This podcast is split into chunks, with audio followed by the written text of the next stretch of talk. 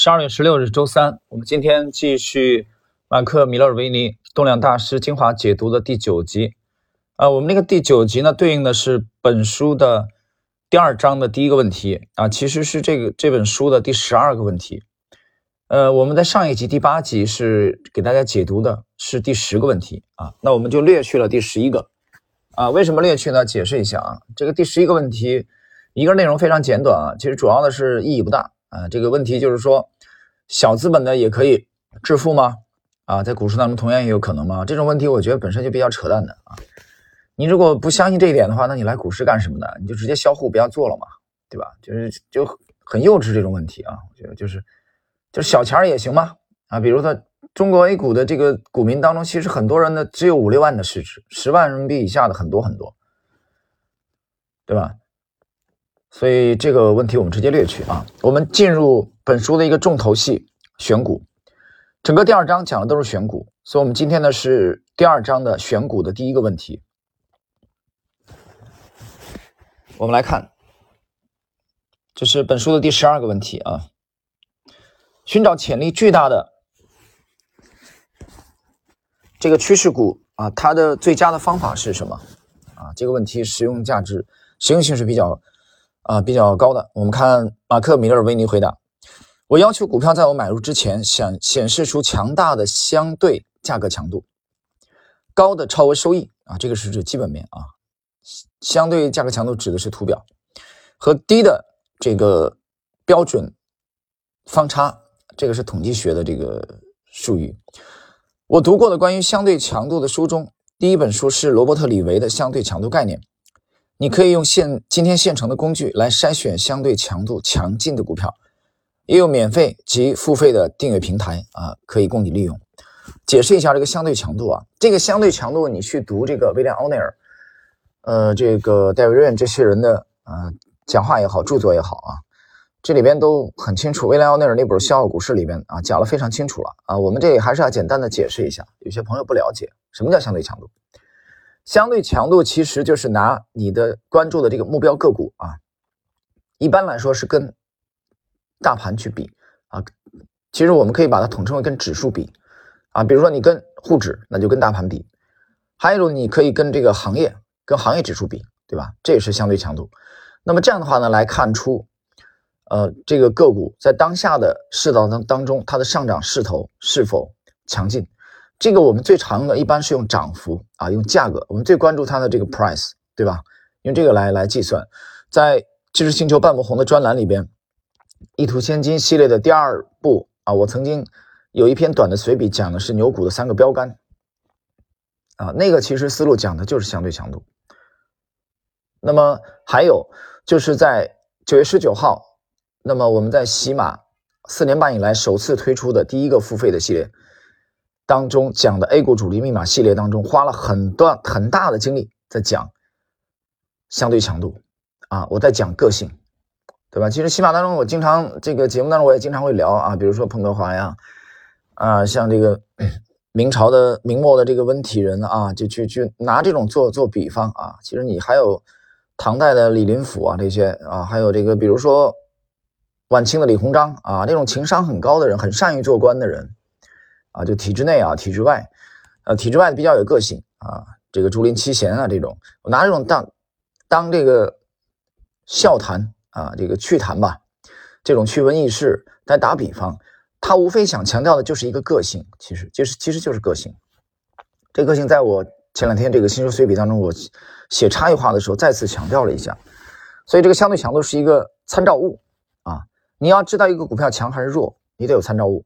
在物理当中，我们知道参照物很重要，对吧？你判断一个这个一个物体的这个呃它的速度啊，参照物很重要。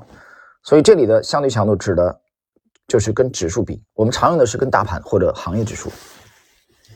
这第一位大师，第二位 David Ryan，我想把这个问题啊换成寻找成长型的股票，因为我不会因为股价上涨啊就这么简单，因为股价涨了我就买入。该股票必须在市场上表现良好，并且拥有有史以来最成功的股票的盈利状况啊！这一点指的是基本面。我解释一下啊，我最常用的来源是这个 Market Smith。呃，这个 Market Smith 翻译过来的意思是市场经济学家啊。其次是这个呃 Investors Business Daily，这个也就是他的师傅啊，他的导师威廉奥尼尔创办的投资者商业日报啊，他当初是创办这个报纸来跟华尔街日报竞争的。所以戴维任主要利用的是这两啊这两份。那么。这两个来源都旨在帮助你找到最好的成长股啊，因为这个 Investors Business Daily 这个报纸当中有大量的数据啊，有相对强度的啊这种数据可以供你参考。他们都提供了大量的这个屏幕啊和这个清单，让你可以选择最佳的股票。这是前两位，我们看第三位，丹赞格。价格对我来说就是一切啊，这话很经典。啊，你你每当一听到这种话，你就知道了啊，这哥们儿是纯啊，是纯技术分析者啊，一个纯粹的趋势趋势投机者啊。这个这个纯的话，让我想起来我看的那个《春天的十七个瞬间》啊，前苏联的这个经典电视剧啊，太好看了。那里边讲那个讲德国的啊这几位巨头。介绍经历的时候，总是喜欢用一句啊，纯雅利安人啊。我每当看到这里，我就想笑啊，太搞笑了。好，我们继续，让我看看大股东。我会告诉你我想要的股票，当然我会偷偷的研究它，用特定的条件来考察它。我甚至可能要等上几个月，才能通过正确的设置而选出强大的趋势股啊，也叫动量股。记住，这些股票的变化是很快的。如果你在错误的时间买入它们，它们也会很快对你不利。这一段我们必须得解释了，很重要。这一段单张个强调的是，首先他非常尊重这个 price 啊，P R I C E 价格。那么价格的走势已经向他说明了一切。我再翻译一下他的意思，也就是说，价格表现不理想的股票，他根本连看都不想看了。听懂了吗？这第一点。第二点，他找到一个。这个自选股之后，他要跟踪，可能要等上好几个月才下手去买，这一点跟散户不一样啊！散户看到这个股票，一秒钟、下秒钟就买，下一秒钟就买了。等一会儿，这个第四位，呃，等一会儿，这个这个，呃，我们还可还能看到他们更精彩的描述啊。接下来，我一次又一次的看到一个错误是，这些新手。他们买入一只当天已经上涨了十美元的股票，他们的情绪变得越来越亢奋，啊，越来越亢奋。我看一下这个笔记啊，原版的这这段，这段写的太精彩了啊，所以我们要停顿一下。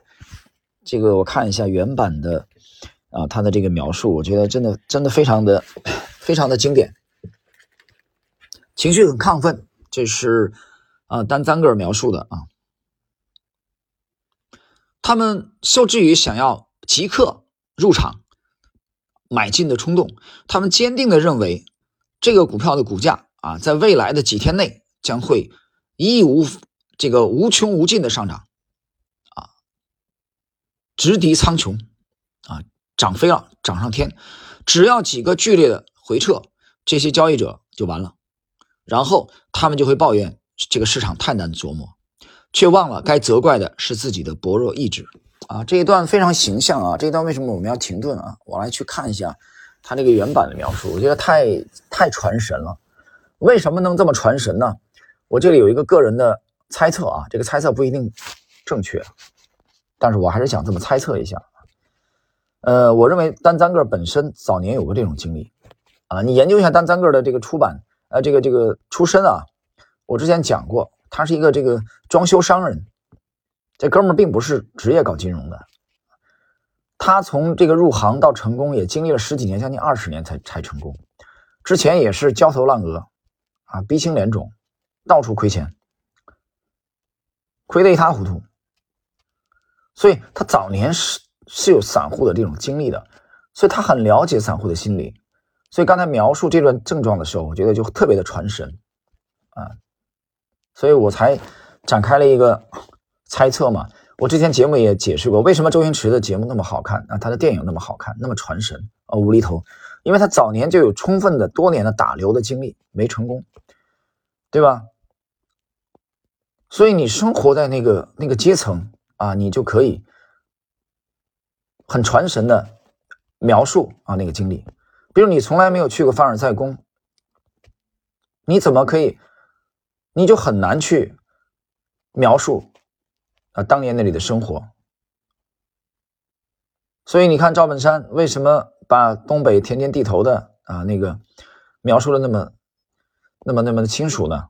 对吧？模仿这个盲人啊，那么传神呢？他有过这种这种打流的经历，可是从他那个有经历，有了生活的这种啊这种积淀。到他爆发初期还没出名的时候，到北京还不是跟那些演员打盒饭，跟二孙子一样在伺候别人。谁知道你赵本山是谁啊？从铁岭，姜昆把他从铁岭带带到北京的时候，啊，介绍到北京的时候，谁知道你这赵本山土不土不拉几的这种浑身土克拉味儿，从哪儿来的？什么鸟？但是呢，他有这种啊经历。你包括郭德纲也是啊，从这出身于草根的这些人，他们在基层生活了多年。你听郭德纲的相声啊，能那么传神，跟他早年的经历也是有关系的。所以单单个的讲的这一点，我觉得是很吻合散户的心理的。好，最后一位，呃，马克里奇二世，我认为最可怕的情况往往是最好的，这意味着他们的价格上涨很快，而且看起来很贵。相对强度是发现这种情况的一种方法，相对强度越高越好。这个马克里奇二世非常简短啊，他说。最可怕的情况是最好，啥意思呢？散户越怕，你就越不不用怕，因为这种很强悍的股票，他们的惯性仍在。所以你在这里能读到第四位马克里奇二世，也是典型的趋势啊，趋势投资的风格，看起来很贵，但是他喜欢相对强度啊比较高的股票。这些股票呢，走势非常强劲啊，价格不断创新高，而且成交量也比较活跃。所以，职业的这个趋势交易者啊，他们是很看重这种类型的股票的。那么，作者马克·米勒尔维尼啊，在动量大师的选股的这个第二章的第一个问题，也是本书第十二个问题，就切入了对这个动量趋势股的啊这个筛选的方法啊。四位大师分别给出了他们的。见解啊和建议，我觉得这这一集也是值得大家啊反复的去思考。很多的，我们最后讲一句啊，很重要的，很多散户经常犯的错误。很多的散户衡量一个股票好坏，完全取决于八幺或者八三啊，或者六幺或者六三，什么意思呢？八幺八三就是当天的啊，当天在沪深涨幅榜靠前了没有啊？在第一榜出现了，第一榜出现啊，没什么说的。啊，那就是好股票。它衡量是不是好股票，完全取决于这股票在不在当天涨幅榜的第一版，啊，这不是很扯淡的事吗？